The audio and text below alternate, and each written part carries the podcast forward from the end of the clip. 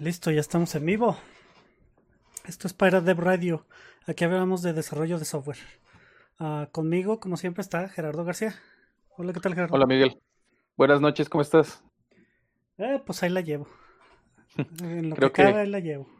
Así estamos todos, pero pues bueno, qué bueno que nos podemos reunir para seguir ah, haciendo estas conversaciones. Exactamente. Y pues, ¿cómo te ha ido? Bien, digo, eh, dada este, las, los acontecimientos eh, mundiales, creo que podría ser peor. Sí, pero Es, el, ánimo no ha caído, así es que eso, eso ya es ventaja. entonces, esto es lo que se ocupa, que no le caiga el ánimo. Bueno, pues si quieres empezamos con los temas. Este, por ahí traías dos temas que quieres hablar. ¿Quieres comenzar con ellos? Sí, claro. Bueno, em, creo que primero hablando ya como de cosas más eh, prácticas eh, y luego ya eh, creo que la progresión va a ser de, lo, de lo, práctico a lo más uh, este del terreno de lo de, las ideas digamos. No, supe cómo, no supe cómo poner esa metáfora así es que creo que todavía está arrancando mi cerebro pero bueno eh, estoy últimamente embarcándome más en, en desarrollo de, de software relacionado a frontend a este, desarrollo web y todo este rollo. Y he estado empezando a hacer como investigaciones y pues qué, qué, stack me conviene. Voy a empezar varios proyectos y quiero, quiero ver qué, qué stack me conviene utilizar. Y hay un par de tecnologías que me llamaron la atención ya, ya eh, para, para, el área de frontend una y la otra para el área de backend, pero pues orientado a JavaScript, que es este, famosamente un, un eh, lenguaje de programación de frontend entonces, la primera de ellas eh, se llama Svelte. Y creo que por ahí la, vas a tener en pantalla. Ok, la estoy poniendo en este, este momento. Sí, eh, fíjate que yo ahorita trabajo mucho, el, desarrollo de software eh, de frontend que he hecho ha sido en React. Ajá. Y pues no sé, digo, ah, creo que en, ahorita, ahorita se está posicionando muy fuerte como un, no diría que un estándar de la industria, pero sí uno de los competidores fuertes para convertirse en un estándar de la industria. Este, ahorita cada vez en más lugares he estado viendo gente que dice React esto, React aquello, cómo haces esto en React. Creo que me da un poquito la misma sensación de que en, la, que en los tiempos originales las preguntas en los foros de programación eran cómo haces X o Y en JavaScript y luego dejaron de hacer esto y empezaron a hacer cómo haces X o Y en jQuery eso me molestaba bastante en su tiempo. Okay. Este, pero bueno, era el paradigma que estaba y ya. Era, era lo que la gente relacionaba con, con, desarrollo web. Y ahorita está empezando a ya darse eso también con, con, con, React. Entonces, creo, creo que es como el comentario de que React sí tiene ya un. está acaparando el, el, el, el espacio. Pero a pesar de eso, hay muchísimas críticas en cuanto a React, cómo, cómo funciona, que que tantas cosas hace detrás de las cortinas que a lo mejor mucha gente no, no tiene todo el, el, contexto o ya cuando te vas a, cosas muy como de performance, como de desempeño muy, muy al, al, detalle, tal vez no te guste las decisiones de diseño que, que, React toma. Y mucho de esa crítica ha venido siendo como de la implementación del, del, del DOM virtual, este, el eh, Document Object Model, este, es, es un punto de contención para mucha gente que implementa React porque en realidad dicen es, es uh, no es uh, tan eh, factible estar duplicando las estructuras que tienes en el, eh, para representar los, los, componentes, no es factible estarlas duplicando todo el tiempo con un DOM virtual encima de todo eso. Y creo que React se enfoca mucho como en que pienses en tus componentes de una forma muy, muy fácil y muy, muy razonable y de que eh, razones muy fácilmente acerca de los, de los problemas que quieres resolver sin tener que entrarte mucho a detalle como de cómo funciona eh, JavaScript eh, internamente. Y, pero eso, el trade-off de, de, esa, de esa facilidad de razonamiento es esta dinámica de tener estructuras duplicadas. Entonces, ahí es ya donde viene Svelte. Okay. Y Svelte más que nada es... no, se me hace curioso porque este, mucha gente critica React por ser opinionado y por tener, tomar decisiones de diseño muy fuertes en, en cuanto a cómo, cómo hacer desarrollo frontend. Uh -huh. Y Svelte se va un poco más allá. O sea, tiene, tiene el mismo, este, digamos, la forma de, de razonar acerca de los problemas eh, orientado a componentes, uh -huh. pero para evitar la duplicación de, de, de, estructuras y para no tener un DOM virtual, lo que hace es ser un compilador. Básicamente, oh. el DOM virtual lo que te hace es decir, no quiero que mi, es, mi DOM se vaya a ver afectado por cierta operación o, o, o que cambios que vengan, provengan de diferentes partes del, de la interacción con el usuario estén afectando los mismos eh, puntos y eso cree conflictos. Entonces lo que hago es tener un DOM virtual donde concentro los cambios y solo hago una diferencia del DOM virtual hacia el, hacia el DOM este que ya está, ya se le ha hecho el despliegue. Pero entonces Svelte dice, yo no necesito un, un DOM virtual, lo que yo necesito es que el, mi código sea compilado para desde el compilador Ajá. poder aplicar todas esas restricciones okay. que React está aplicando en tiempo de ejecución. O sea, como entonces, que está razonando por qué lugares tu código va a modificar el DOM y como que lo prepara. Sí, y si, y si tú mismo te, te haces código que, que, lo, que, va, que va a modificar el, el estado del, del, documento de una forma inválida, desde el momento, desde el punto de, del paso de compilación, te va a marcar el error y te va a decir, esto te va, te va a producir problemas cuando, cuando lo quieras ejecutar. Entonces, no, no te permite hacer la ejecución del, de la compilación. Y pues se me hace muy interesante. Digo, es una forma completamente, es muy válido verlo desde ese punto de vista, pero al mismo tiempo como que hace todo este, todo este cambio de paradigma de este, tener un runtime más, más uh, eh, digo, perdón, una de experiencia de, de, desarrollador más robusta, necesitas invertirle más a tu setup y necesitas invertirle más a cómo vas a crear estos eh, ejecutables, o bueno, este, este, perdón, este código de JavaScript, que a final de cuentas los dos React se transforman en código de JavaScript, Svelte también, pero tienes que tener más maquinaria para poder correr Svelte como desarrollador. Tienes que pensar más en esos pasos de compilación y este, todo, aprender estas peculiaridades de este, porque a final de cuentas es un nuevo lenguaje eh, que compila JavaScript y, y, React, dentro de todo, era, era un framework en el sentido de que seguía siendo JavaScript o TypeScript, dependiendo de que, el sabor que le quieras dar. Ah, caray, Entonces, pero ahí, ahí, ahí como, o, o sea, yo lo que tenía entendido de React es que era más bien como una biblioteca.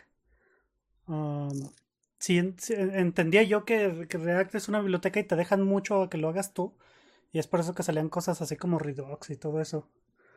Pero entonces me estás diciendo que Svelte ya es totalmente un framework. O sea, ya no nomás es una biblioteca donde cambias el DOM. Sí, no, exacto. O sea, ya para hacer las cosas en Svelte tienes que eh, exclusivamente usar librerías que sean compatibles con Svelte. Oh, okay. Ya, ya. Entonces, ahí es cuando, bueno, y, y, se me hace interesante. Digo, mucha gente dice, ah, es que Svelte, eh, las, los beneficios de Svelte son un código más ligero y este, no necesitas un DOM virtual. Entonces también en, en el tiempo de la ejecución la, el, la memoria es mucho más uh, ligera. Este, y mucha gente valora eso mucho. Okay. Ahora, yo no pienso que sea la muerte de React, como muchos lo, lo anuncian. Uh -huh. este, más bien pienso que atacan dos problemas completamente diferentes. Porque al final de cuentas, pues nuestras laptops y las, los eh, equipos de cómputo personal con más recursos, pues siguen pueden seguir disfrutando de, de, de, de que desarrolles en, en, frameworks así, que, que a final de cuentas te dan más libertad, uh -huh. que no son tan cuadrados y que te, te, obligan a tener una, una forma de hacer las cosas tan, tan específica.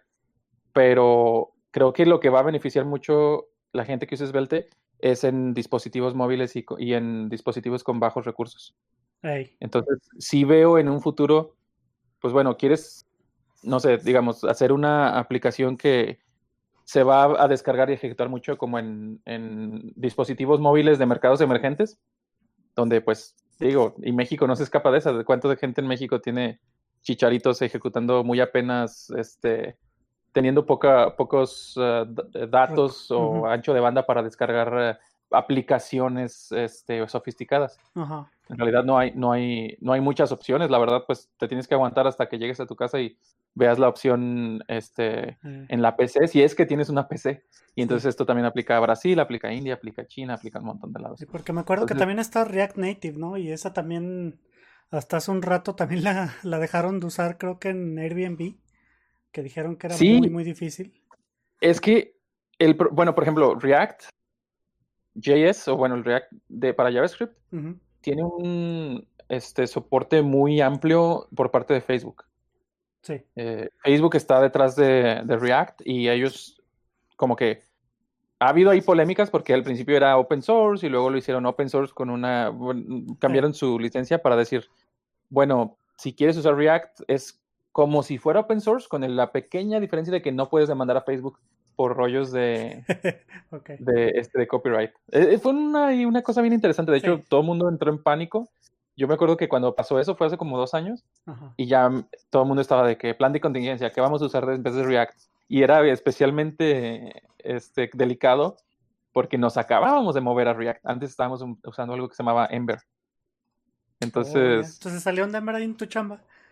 sí, sí, salimos de, de Ember.js a React y teníamos como no, ni siquiera el año y fue cuando Facebook dice, ah, siguientes versiones ya van a tener esta pequeña cláusula que no, no tiene nada de, no tiene nada de inconveniente, simplemente pues no me vas a poder demandar.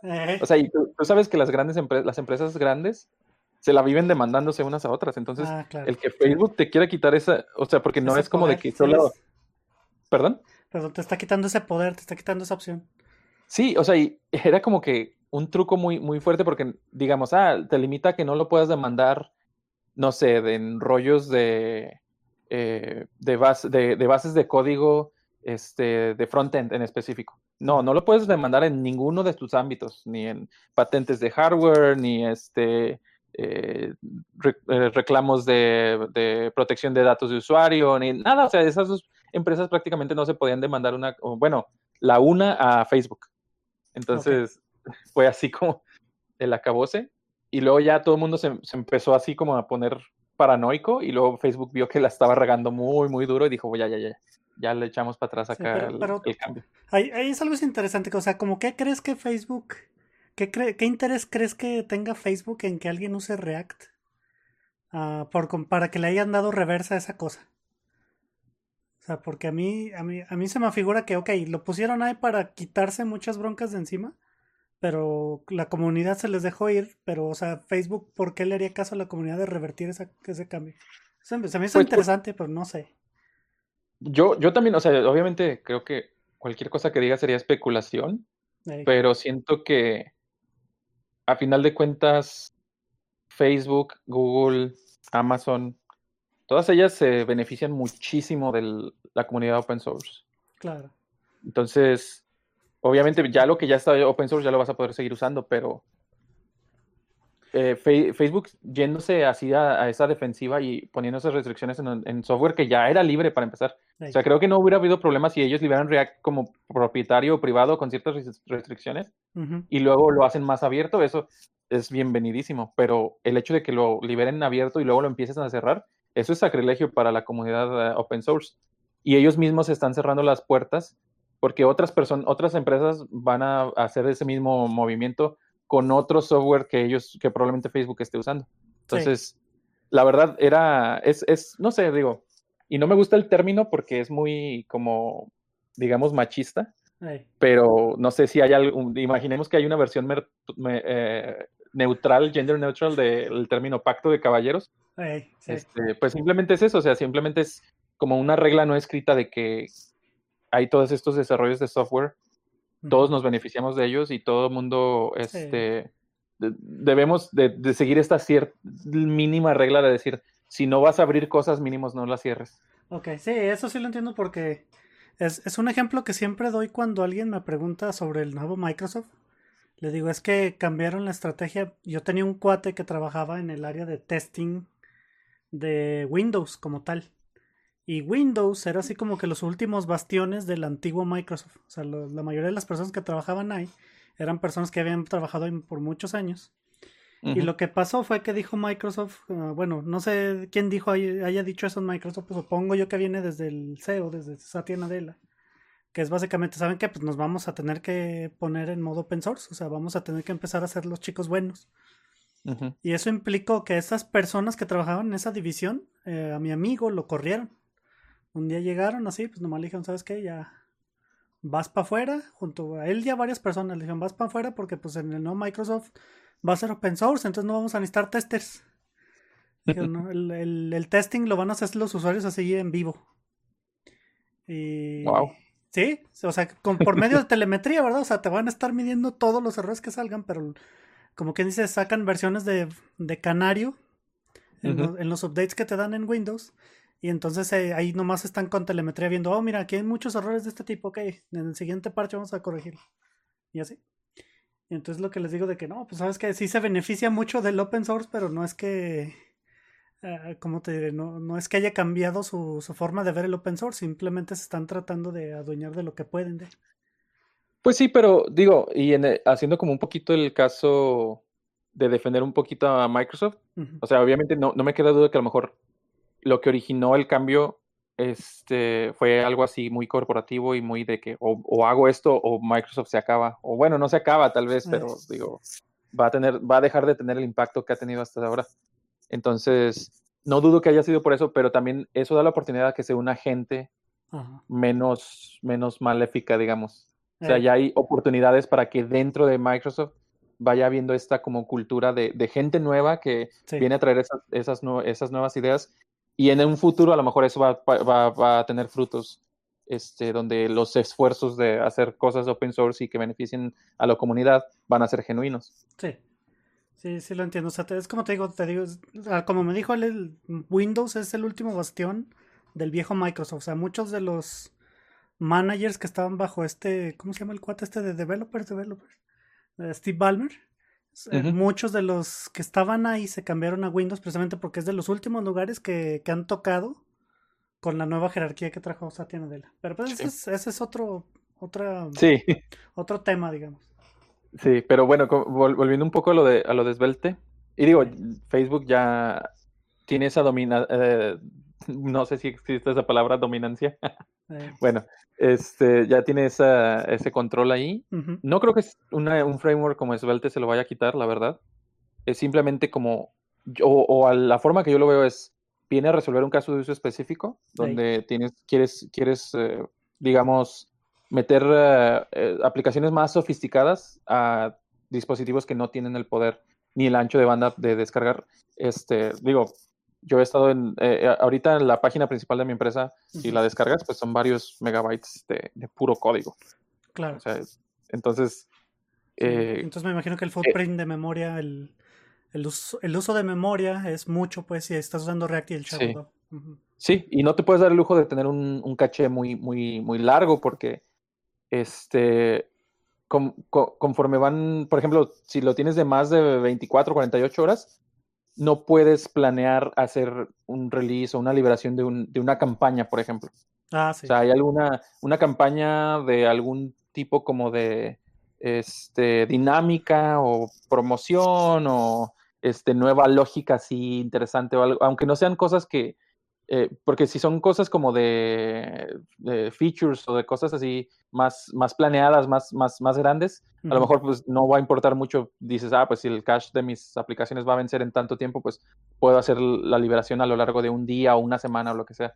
Pero cosas así más como este, pequeñas, pero que también son importantes para, para, los ciclos de negocio de algunas empresas. Claro. Entonces no puedes, no puedes hacerlo de, de, de, un día o de medio día, tal vez. Ahí a lo mejor tendría que ser sensible de, horas, de minutos inclusive. Entonces, para estar descargando estos assets cada, cada cierto tiempo, cada, eh, constantemente, no, no, no le conviene, no, no es muy efectivo para las personas que tienen anchos de banda muy, muy diminutos. Muy Ahí es donde entra Svelte. Ok. solo, tienes que, solo tienes que básicamente dejarte llevar y decir, bueno, voy a instalar otro compilador más en mi, en mi, en mi máquina de desarrollo. Eh, sí. Bien, entonces, No, pues muy, muy chido el Svelte, le voy a echar un ojo porque sí. Eh, yo empecé como que a aprender React hace unos meses, pero mejor lo dejé de lado. Eh, me puse a aprender Rust. Rust. Entonces dije, no, pues mejor Rust. Me va a servir más en lo que estoy haciendo ahorita porque estoy echando mucho TypeScript, pero estoy haciendo aplicaciones de CLI, o sea, líneas de comando. Y realmente ocupo algo que no quería aprender Go. Eso sí dije, no, no quiero aprender Go, está re feo.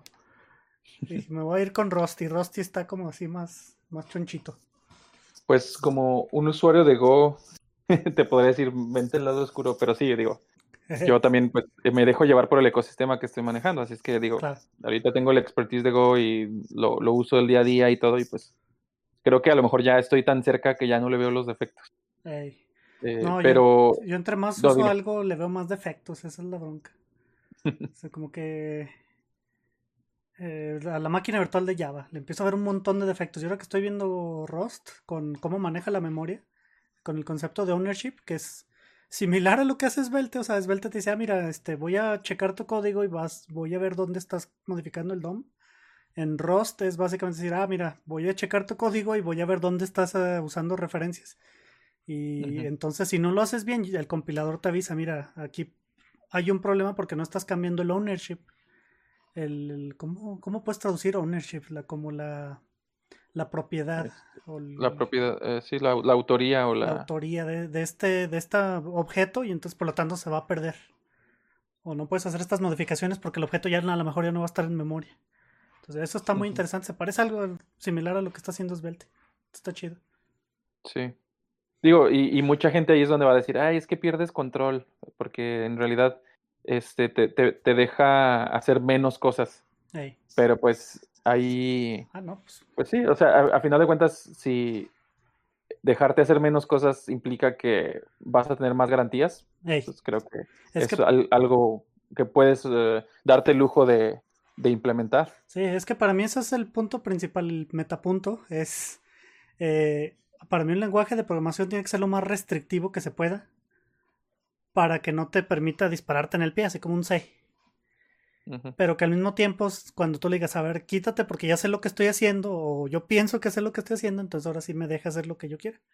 Y se, se haga un ladito como para permitirme hacer las cosas. Así es. Y ya, bueno, eh, para cerrarlo de Svelte, y creo que también tocaste en eso de que qué onda con React Native. Así como Facebook se tira detrás de React. o sea, uno esperaría que hiciera lo mismo detrás de React Native, pero no.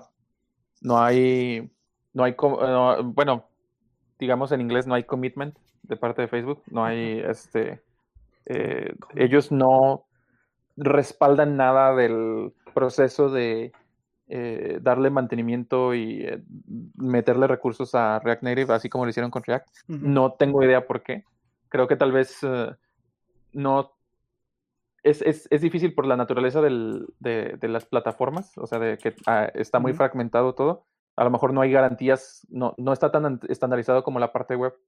Entonces no, no pueden ofrecer las mismas garantías y se vuelve un montón de, de, de hacks o sea, mantener a React Native va a ser al final de cuentas un montón de hacks. No te puedes echar ese compromiso a la hora de, de mantener esa base de código. Y, y, así le pasó a Airbnb, o sea, como que todo el mundo creía que Facebook se iba a hacer cargo y por eso entraron. Dijeron, ah, bueno, vamos a hacer lo que le llaman early adopters, eh, gente que adapta las tecnologías eh, eh, muy temprano. Pero después vieron que Facebook se echó todo para atrás y dijeron, no, vámonos de aquí, no hay garantías. sí, sí, entiendo, no hay compromiso. Pues muy bien, mijo, ya para cerrarlo. traías otro tema, uh, Deno.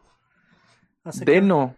sí, bueno, este lo, he, este lo he investigado menos, pero me llama mucho la atención. Es más como una alternativa a eh, Node, Node.js.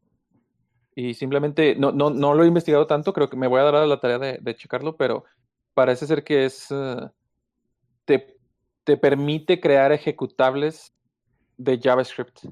de una forma, pues, pues parece ser que eficiente. Eh, no, tal vez esto ya existía con, con, Node, no sé cuál sea el problema con Node, pero te ofrece varias como, es como una navaja suiza, ¿no?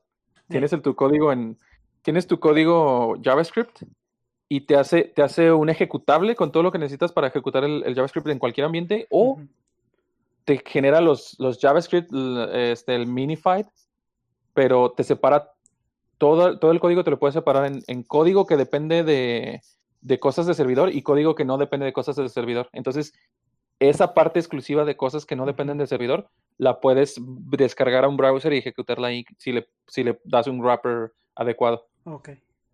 Entonces, la verdad se me hace algo interesante que, revisar y también he escuchado mucha, mucha, como tertulia al respecto. Tertulia. bueno, o sea, como barullo, no sé. Eh, barullo, sí, sí, sí. Entonces vamos, vamos a ver, ya te diré si, si, lo, si lo pude revisar o no. Ok, no, pues se ve chido porque dice que también está hecho en Rust, fíjate. Ah. Está hecho en Rust. Ok. No, pues se ve muy bien. Eh, fíjate que entonces si te crea un solo ejecutable, ah, se parece mucho a otra tecnología que conozco que se llama um, GraalVM. Eh, GraalVM, haz de cuenta, en, el mundo de Java, pues ya ves que tú tienes que tener la máquina virtual corriendo. La máquina virtual es un proceso que baile tu, tu bytecode y lo ejecuta. Pero es, pues, e, es precisamente eso, la, máquina virtual es un proceso que baile eso. Entonces GraalVM es básicamente una... E, es, e, supongo que hace lo mismo que Deno, pero ahí tú me puedes corregir si me equivoco. Pero lo que hace es que te puede generar un solo binario.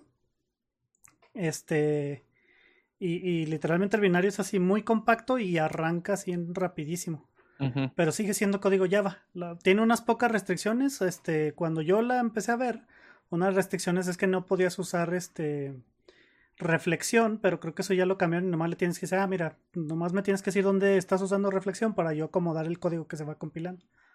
Y entonces te genera un solo binario y ese binario tú ya lo puedes meter en tu Docker o lo que sea. Lo, lo he visto personas que lo usan así para hacer microservicios y lo metes así el binario en Docker y ya nomás lo arrancas. No tiene dependencia más que con el sistema operativo, o sea, los syscalls.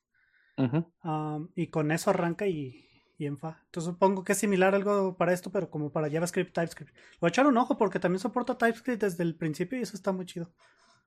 Ah, órale, qué bien, sí. Este. Y ahorita que dices eso de los, de los binarios, eh, Ahí es algo, bueno, no sé cómo es, cómo este, ¿cómo dijiste que se llama? Gravel. GraalVM, G-R-A-A-L-V-M. Ajá, pero, por ejemplo, eso, es algo que en lo que Go es muy bueno. Eh, los, los binarios que Go genera son muy compactos eh, y la verdad las, las librerías de dependencias son como tienen, no sé, como la forma de hacer las cosas de Go es muy como ecléctica, digamos. Entonces, hay, hay muy, la mayoría de las librerías tienen, tienen muy poco, hacen una sola cosa, pero lo hacen muy bien. Entonces, cuando jalas las, las, nada más las contadas dependencias que necesita tu programita, termina, yo he, yo he visto ejecutables de, de, Go que están en los, en los kilobytes, ah, básicamente. Entonces, es, es vinculado estático, static linking. Ok, ah, eso está muy chido. Pues eh, fíjate, en, en, está igual, o sea, también te compila un binario chiquito, pero ahí lo que tiene, creo que el binario es este dependiente de, del sistema operativo. O sea, te lo puedes copiar para varios sistemas operativos, pero sigue siendo dependiente. Entonces me ha tocado, por ejemplo, imágenes de Docker, que eso estaba haciendo la otra vez, estaba experimentando ahí con mi Raspberry Pi, y ya ves que es una arquitectura ARM. Y bajé la distribución de Docker para para Raspberry Pi, me bajé una imagen, pero la imagen estaba compilada para x86. O sea, el binario que traía la imagen era x86, entonces no jalaba en el ARM. Se quejaba. Sí, ya. Pero, pues, eh, sí, en Go está igual también. O sea, le tienes que seleccionar la arquitectura. Oh, ya. Entonces, los, los binarios sí son dependientes de la arquitectura, pero generalmente, y mucha gente hace eso, o sea, corre su, su, su build y lo hace tienen tres o cuatro arquitecturas eh, objetivo, target, y ya nada más eh, repiten, nada más, no, ni siquiera tienen que ejecutarlo uh, varias veces, sino que nada más le dan la lista de arquitecturas que, quieren y te da la lista de binarios final. Ah, pues eso está muy chido. Ok, sí. Sí, pues fíjate, ahorita nos estamos metiendo ya más y más a, optimizaciones. Eso es lo que estoy viendo. Es, eh, ahorita ya estoy, te digo, estoy haciendo CLIs, estoy haciendo líneas de comandos para otros desarrolladores. Y ahorita lo que nos interesa es que tiene que ser bien rápido. O sea, y dijimos, bueno, yo propuse no hacerlo en Go. Le dije, yo no quiero tocar Go. Ahí en, en, mi equipo nomás hay dos personas que saben Go y no lo saben así que muy bien. Y yo dije, ¿sabes qué? Mejor voy a aprender Rust. Y como esto está planeado en 3, 4 meses, les voy a decir, pues voy a llegar con un pequeño prototipo en Rust. Y, lo voy a tratar de hacerlo más este bonito que se pueda para que le entiendan. Y entonces como que decirles, miren, en lugar de hacer esto en, en, Golang, que porque hay cierta orientación objetos, que es donde ahí sí como que no, Golang no me gusta para nada, porque ya ves que usa el... Pues realmente no tienes objetos, lo que tienes es este... Corrígeme si me equivoco, son como uh, structs. Receivers. Ajá, sí. Y luego los receivers y todo eso. O sea, lo que he visto, entonces eh, me acuerdo mucho porque alguien una vez me dijo, a ver, chécate este código de Kubernetes que se hizo muy famoso, que era una clase sota así enorme. Y que estaba hecha en, en, Go y parecía que era programación orientada a objetos en un lenguaje así de procedural, de procedimientos. Entonces estaba muy, muy feo el código y mucha gente sí lo criticó muy gacho. Sí, bueno, digo, creo que eh, esas primeras impresiones no se pueden a veces superar. Ajá. Pero he, visto de los dos, la verdad. Creo que con, cualquier lenguaje puedes hacer código horrible. Sí, ahorita con el, con el tópico que traigo de, de un libro, más o menos como que, y esto lo hablé con alguien más, que decía, ¿sabes qué? Este es, es porque Go está hecho con otra cosa en mente. No es que realmente sea un mal lenguaje, sino que es, es algo pensado para otro tipo de ingeniería. Pero pues eso es para el siguiente tópico. Ya, ya entiendo. Pues sí, no, de hecho yo, yo también ya esa es la, la conclusión que, que traigo. Y pues te digo, voy a estar experimentando. Así es que ahí te tendré al, tanto de, de, esas tecnologías. Bien, entonces ahí me avisas. Bueno, entonces quieres pasamos al otro tópico. ¿Qué voy a meter mi gol? a ver, dale. Este, me fui, me fui. Hice una charla en una conferencia virtual que se llama SG Guru. Ah, software Guru virtual. Entonces ahorita estoy poniendo en pantalla el vínculo de, ahí del, de la plática. Y pues es la primera plática que doy, así en mi carrera, como tal. Estuvo chida, eh, la estuve ensaye y ensaye. Y la compartí mucho. Compartí una similar para en inglés. O sea, la misma plática pero en inglés. La compartí mucho ahí en mi trabajo.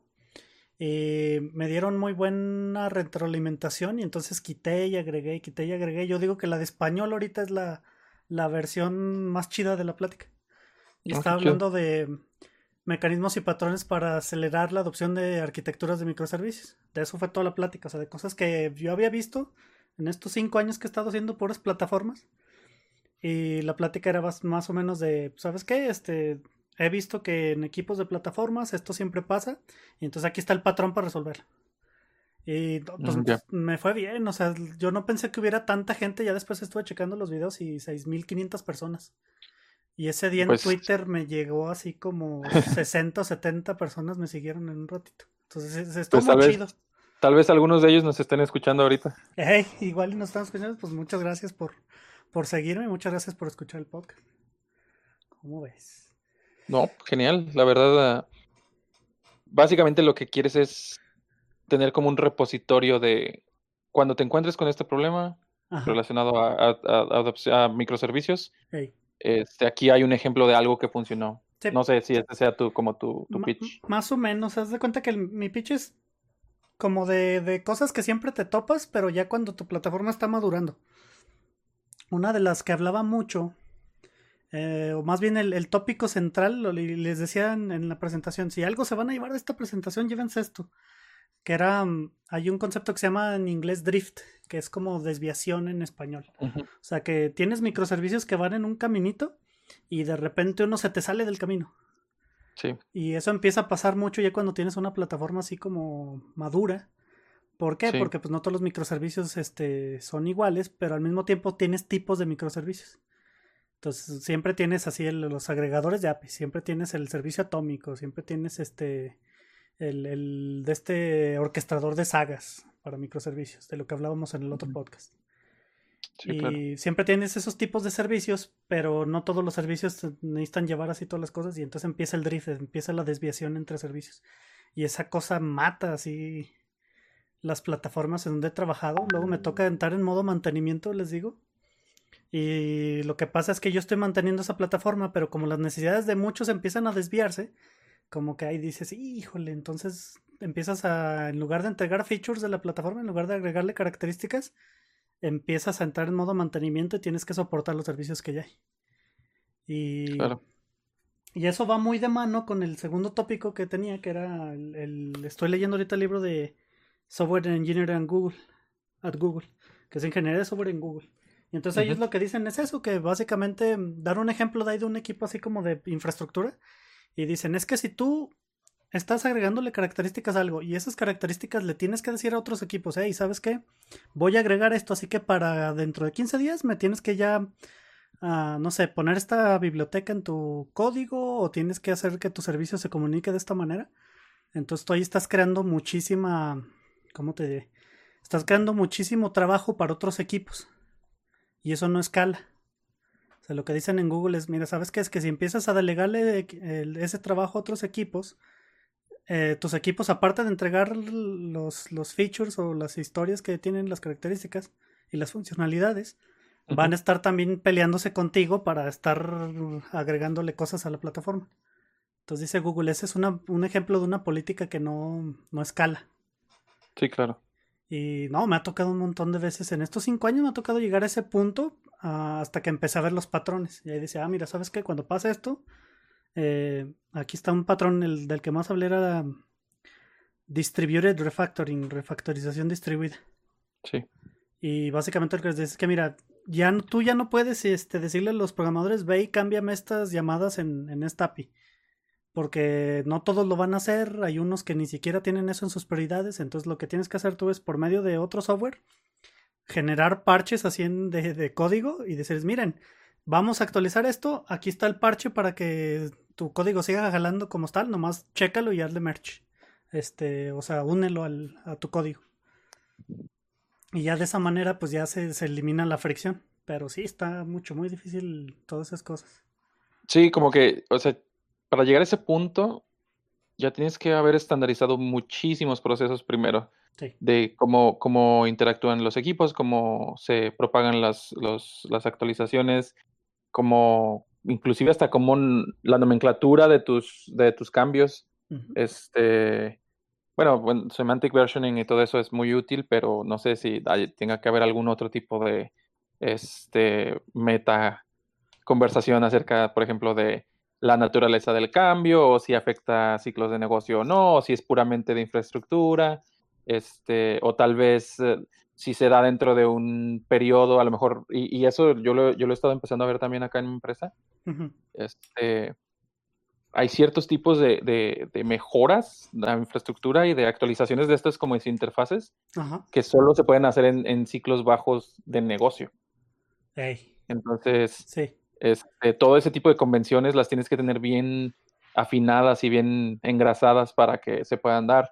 No es tan fácil llegar a ese punto en realidad. Sí. Digo, no sé, en cuanto, o sea, es una, no, tú me vas a corregir tal vez si estoy mal, pero creo que es una, una línea muy fina entre tener masa crítica, porque si empiezas a aplicar muchas de esas optimizaciones sin tener como el volumen de, de- de- de servicios o el volumen de interacciones, a lo mejor cuando el volumen empiece a explotar, Ajá. La gente va a tener dificultad insertándose en, esa, en toda esa maquinaria. Claro. Pero al mismo tiempo también, si te esperas demasiado, los, los equipos van a, va, a ser muy difícil meter a todos los equipos de personas y de diferentes partes de, de tu, de tu organización en línea con los estándares que quieres empujar. Sí. Entonces tiene que haber ahí como, tienes que meterte exactamente en el punto en donde las cosas empiezan a crecer, pero tú puedes estar ahí desde el principio para irlas dirigiendo. Ey, ent- haz, haz de cuenta que tocaste el, el- el- el concepto que quería. De hecho, lo voy a adoptar. Eso de masa crítica es precisamente de lo que se trata los patrones que puse. De evitar que llegues a esa masa crítica donde ya no puedes, donde te para. Yo le digo la deuda técnica distribuida, donde, oh, mira, es que tienes que hacer el mismo cambio en 10 repositorios, 20 repositorios, porque tienes 20 microservicios. Tienes que hacer el mismo cambio en todos, pero tú no lo puedes delegar a los programadores porque pues ya son muchos cambios. Y van agregando cambios y cambios. Entonces, en compañías como por ejemplo que en Netflix o en otra, en, en una donde trabajé, pero como consultor, ellos ya tenían esas docenas de microservicios. Eh, ya se cuenta que son compañías grandes, son de esas de Fortune 10, o sea, de, las, de, las, más, este, de las que generan más dinero en todo el mundo. entre, entre paréntesis, de las más burocráticas. De las más burocráticas, entonces, la, precisamente de eso se trata, de evitar la fricción por tener que hacer esos cambios en todos lados.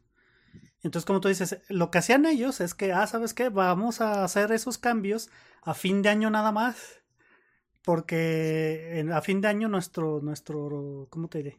Ya después de Navidad ya casi la, no se usa el servicio o no se usa mucho la infraestructura, puedes hacer cambios y que se rompan las cosas y no afectas a tantas personas. Entonces, en esa compañía eso pasaba, pero haz de cuenta que lo que les decíamos nosotros y lo que yo andaba consultando es decirles, mira, es que vamos a hacerlo de tal manera de que esos cambios se puedan este, engrasar, digamos, para que entren dentro de la maquinaria, pero sin que rompa nada y, y, que los, y que sea automático, o sea, simplemente que no tenga que haber interacción con los usuarios. Y es algo así que, por ejemplo, Netflix vio que pasaba eso y ellos escribieron una biblioteca que se llama Rewrite, que es básicamente refactorizar código con código. Y, mm.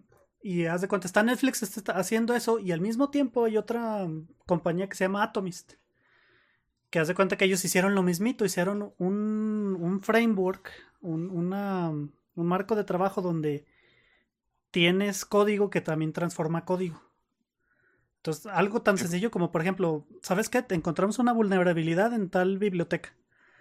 Oye, pues hay que ver en todos los lados que se está usando porque la tenemos que parchar ya.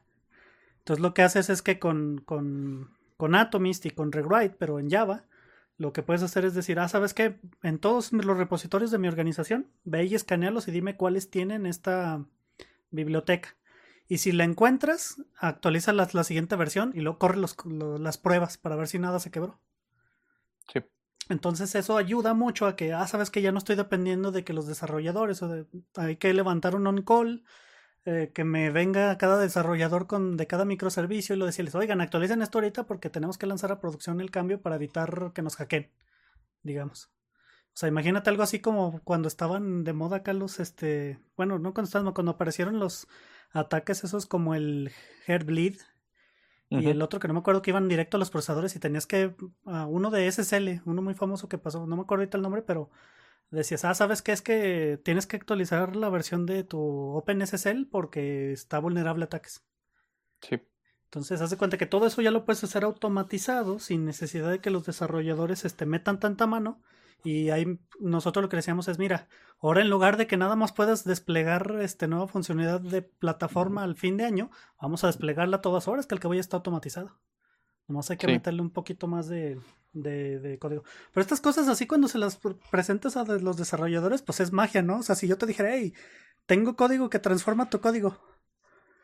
Entonces a muchos se les hace así como que magia negra, entonces había muchos escépticos donde yo trabajaba. Y como soy consultor, o sea, tenía que estar así como, ¿cómo se llama? Como cuchillo de, de madera, a fregue y fregue y fregue para que vieran los beneficios. Hasta que pasó, pasó en una que, ah, ¿sabes qué? Necesitamos actualizar en todos estos repositorios cierta cosa. Les dije, a ver, denme un, dos horas y yo lo hago con Atomist. Se los mostré, este, veían los, mm, los pull requests en los repositorios y decían, no manches, y les dije, y eso porque quieren que haga pull request, y no ahorita lo puedo hacer y mismo a, master se va y listo. le haces el, ¿cómo le, le llaman? El, el, force. priority merge. el, el, push force, y ahí te va. Ajá. sí. sí. No, y tienes, tienes mucha razón. Bueno, yo sí he visto así como que esos niveles de coordinación, cada equipo tiene su propio sabor de, de coordinación. Sí. Bueno, para empezar, o sea, si hay un equipo, digamos que funciona a nivel de plataforma, y otros equipos dependen de, los servicios que ese eh, equipo produce. Entonces, simplemente los clientes, o sea, un, cliente que se comunica con tal servicio, eh, depende del tech stack. Si no tienen un tech stack unificado, entonces cada cliente, cada, cada equipo produce clientes con diferentes parámetros. Algunos mandan métricas, algunos mandan este, headers con que hacen este manejo de caché, algunos, o sea, es un tutti frutti acá bien intenso, ¿no? Y luego dicen, ah, pues vamos a actualizar el, el cliente. Aquí está la nueva versión y usan semantic versioning y todos los equipos saben que ahí está la nueva versión. Ah, pero no, no, obviamente no, no es una prioridad para ellos actualizar el cliente. Entonces, lo que, lo que terminan haciendo, no, pues ya me urge que este, porque los que no tengan el nuevo cliente no van a poder asegurar el nuevo feature. O no, no, por ejemplo, hay veces que ni siquiera son cosas de, de digamos, de, de cosas de negocio. Hay veces que es más como de que, ah, me gustaría tener más visibilidad en ciertas transacciones. Entonces le voy a agregar un, este, no sé, algún header que tenga un, un Trustability ID o algo. Y, y, entonces, pues no, no, no se han movido los clientes. Tengo 20, 20 servicios que implementan mi cliente y no se, no se han movido. No, pues manda un correo. Exactamente. No, pues este, conéctate a su Slack channel a ver si, este, a ver quién está on call y le, le, preguntas, a ver si te quieren hacer el par, porque no va a ser prioridad para ellos. Entonces ahí es donde me hace muchísimo sentido tener algo, una herramienta así, pero eh, de todos modos te, te, digo, o sea, llegar a ese punto no es, no son manzanas, digo, no, no, son, no son enchiladas este, hay que poner mucho, eh, bueno, no sé qué tanto, tal vez ahí es donde no, tengo tanto la noción, pero me imagino que hay que hacer como una, una, inversión fuerte al principio. Sí, en, para, en mi experiencia, llegas a ese punto como al año y medio de que empezaste con tu plataforma. Más o menos en los, en los cinco años que he estado, he trabajado en cinco proyectos, bueno, más bien más, porque a veces he trabajado en proyectos en paralelo, cinco o seis proyectos, más o menos donde estoy un año al menos y lo que he visto es en los proyectos donde llega pasa el año de que ya tu plataforma está estable, de, desplegaste tus microservicios bien, empiezan a hacerse las desviaciones, así como lo que tú dices, oye, quiero agregar esto rápido, pero no se puede porque nadie me hace caso. Eso empieza a pasar al año, así. Y, y lo veo mucho en la parte de CI/CD, porque por ejemplo, eh, te digo, hay que estandarizar mucho el CI/CD si quieres desplegar microservicios. Y me pasaba, por ejemplo, que mira, este, ahora vamos a meter este scan de, y es, eh, básicamente es el mismo ejemplo que tú dices, pero con otra tecnología. Vamos a meter este scan de seguridad y lo necesitamos en todos los microservicios ya. Entonces todos actualizan a la versión de, de la biblioteca compartida de Jenkins a, a, la siguiente versión. Entonces si tú vas y mandas un correo y le dices a los desarrolladores que lo cambien, se va a tardar meses en que se haga ese cambio. Sí. Y tú necesitas ya estar teniendo este ese era para seguridad de imágenes de Docker. O sea, que todas las imágenes de Docker fueran escaneadas. Y no se podía porque pues, los desarrolladores no lo ven como prioridad. O sea, y también sus jefes no lo ven como prioridad. Entonces, no, y, y ahí está la otra, bueno, eh, esto es un poquito más como de, ya de people management, digamos, de eh, ser manager de personas, pero tal vez dices, ah, no tienes que hacer em, esfuerzos en tecnología si tienes una estructura rígida donde puedas establecer prioridades desde arriba. Bueno, establecer prioridades desde arriba y dar este tipo como de mandatos, a eso es a lo que yo, le llamo micromanagement. Entonces, la gente se te va a, o sea, tal vez si les mandas un mandato fuerte desde arriba, lo van a hacer, pero a final de cuentas te estás metiendo demasiado con, con los recursos que, que, tienen a su disposición, los, los desarrolladores van a tener menos, este, digamos, poder de decisión sobre, sobre los proyectos que están ejecutando y todo el mundo se va a sentir que no hay no hay eh, ancho de banda para, para, empujar los productos que tú quieres, sino que nada más ahí está el, látigo. Entonces, por ese otro lado también no lo, no lo puedes solucionar tan fácil. Sí, exactamente. O sea, haz de cuenta, el, problema es son los recursos, y eso es lo que decía el, libro de Google. Dice, es que con el tiempo, si tú quieres hacer ese tipo de iniciativas, simplemente no vas a tener los recursos. ¿Por qué? Porque tú tienes que coordinar innumerables equipos para que hagan lo que tú quieres cuando ellos tienen otras prioridades. Entonces, eso es una, eso es lo que dice el, libro de Software Engineering de Google. Dice, ¿sabes qué? Este, esto es un ejemplo de una política que no escala. O sea, conforme vaya creciendo tu organización, te vas a venir dando cuenta de que eso ya no lo puedes hacer. Y hasta eché un tuitazo, ah, lo voy a poner en pantalla de que, ah, pues aquí en, este, se llama así, el, el, título del, de la parte de ese capítulo dice Policies that don't, does not scale. Y es el ejemplo que te estaba dando. Y entonces, pues sí, pasa como el año y medio más o menos, yo lo he visto de que creas una plataforma, empiezan a desplegar servicios y servicios en tu plataforma y luego tienes que actualizar esos servicios y pues no puedes. ¿Por qué? Porque pues hay eh, falta de recursos, también lo que tú dices, el people management, este conflicto de intereses y aparte la deuda técnica de distribuida. Ese es, es la masa crítica, así como tú dices, se junta todo y ¡pam! explota. Y luego todo está bien retrasado por meses, a veces. Así es. ¿Cómo ves? No, pues me parece, me parece muy interesante tu, tu plática. Digo, eh, ahora ya me dio más curiosidad de ir a, escucharla. Eh, espero que también compartas el. Bueno, supongo que lo tienes en tu Twitter, pero sí. Sí, tengo, este, como te digo, lo voy a poner aquí. Hay dos versiones en español y en inglés. Eh, es la misma plática, nomás que la de inglés, te digo, está un poco más burda, porque esa fue la que di para que me dieran feedback. De hecho, la tengo en el canal de Pirate Dev Radio, por si la quieres checar. Y básicamente lo que decía es, me llegó el feedback y entonces la, como que la, la fui este, mejorando y la versión final sería la que di en el Software Guru. Y pues básicamente es eso, o sea, es, lo que he hecho a través de estos cinco años de, de, desarrollo. Es básicamente resolver ese problema, resolver el problema de, del desvío y las plataformas y la masa crítica. No, y pues enhorabuena, digo, felicidades por, por tu, por tu plática y pues ah, ojalá y vengan más, digo, la verdad. Eh, sí, la voy a proponer en otros lugares. Fíjate que estuvo bien raro porque esta plática la propuse hace como un año, la empecé a proponer hace como un año nadie me la aceptaba. Y no, y andaba yo bien agüita. Digo, no, pues a lo mejor no es algo que, que ¿cómo se llama? Que a otras personas les interese. O a lo mejor no estoy dando bien el punto. Junto a otra cosa que también estaba proponiendo una plática. Estaba proponiendo una plática sobre por qué YAML es muy malo en, en CICD. Porque ves que ahorita todo lo están definiendo en YAML. De hecho, aquí pongo en pantalla, por ejemplo, no sé si has visto GitLab. Ya ves que tienen eh, CI/CD y está todo definido en YAML. Y, por ejemplo, GitHub Actions, que los acaban de sacar. Y también todo lo defines en YAML. Sí. no, y yo, bueno, particularmente yo, yo estoy renegando con eso también porque, digo, dado algunos cambios, y de hecho está un poco relacionado con, con, meter estandarización y con tener un stack uniforme y poder meter cambios más rápido y todo lo que estábamos diciendo ahorita. Y en mi empresa, pues, nos vamos a mover de, a, la este, orquestación de infraestructura preferida, la herramienta preferida es eh, CloudFormation. Y vamos a dejar de usar eh, Terraform. Y oh. CloudFormation, no, no, yo no lo he usado todavía, pero lo que he visto es que son un montón de, de YAMLs y no me está eh, gustando la idea, pero pues vamos a ver qué pasa. Pues fíjate que hasta eso me, me, interesaría ver qué hacen allá contigo, porque nosotros, yo estoy al revés, ahorita estoy en una cosa que se llama Pulumi. Lo voy a tratar de buscar y ponerla en pantalla. Pero haz de cuenta que Pulumi es de unos cuates que estaban en Microsoft. De hecho, hubo una, ah, una plática. En mi empresa fueron a dar una plática. Eh, y está Keith Morris. Este, Keith Morris es el que escribió infraestructura como código. Que habla mucho, por ejemplo, de Terraform y todo eso. O sea, él es muy bueno en Terraform y es de nuestros consultores más experimentados en Terraform y en similares tecnologías. Y él lo que dice es que como que Terraform va a ser la, herramienta que van a agarrar los sysadmins